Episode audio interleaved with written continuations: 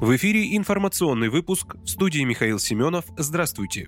Власти заявили о наступлении ВСУ на Херсонском направлении. Вооруженные силы Украины перешли в наступление на Херсонском направлении. Об этом в Телеграм заявил заместитель главы Херсонской области Кирилл Стремоусов. Стало известно, что наступление происходит в направлении Новая Каменка-Береслав. В наступлении, по словам Стремоусова, участвуют до двух батальонов пехоты 128-й горно-штурмовой бригады и танковый батальон 17-й бригады. Также замечены беспилотники среднего действия и разведывательные байрактары, Атаки отражены, утверждает представитель властей. Также накануне в Рио губернатора Херсонской области Владимир Сальдо заявил, что въезд на правобережье Днепра для гражданских закрывается на 7 дней.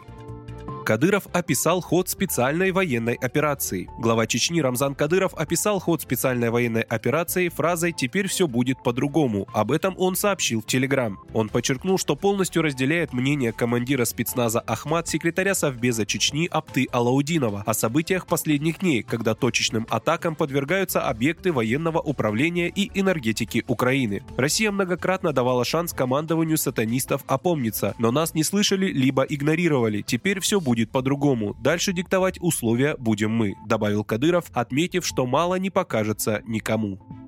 Правительство обсуждает возможность ликвидировать Роснано. Об этом пишет газета «Ведомости» со ссылкой на трех федеральных чиновников и собеседника, близкого к компании. По их словам, финансовые проблемы Института развития усугубились после введения антироссийских санкций, в связи с чем госкомпания фактически утратила возможность самостоятельно обслуживать свои обязательства. Как пояснил федеральный чиновник, в правительстве поставили под сомнение целесообразность поддержки дееспособности госкомпании за счет бюджета в нынешних условиях. Там предложили рассмотреть рассмотреть прекращение деятельности компании, отмечается в публикации. По информации издания, такие перспективы министр финансов Антон Силанов описал президенту Владимиру Путину. Обсуждаемая стратегия ликвидации предусматривает более интенсивную реализацию активов госкомпании и сохранение той части портфельных компаний Роснана, которые требуются для технологического развития страны, пишет издание.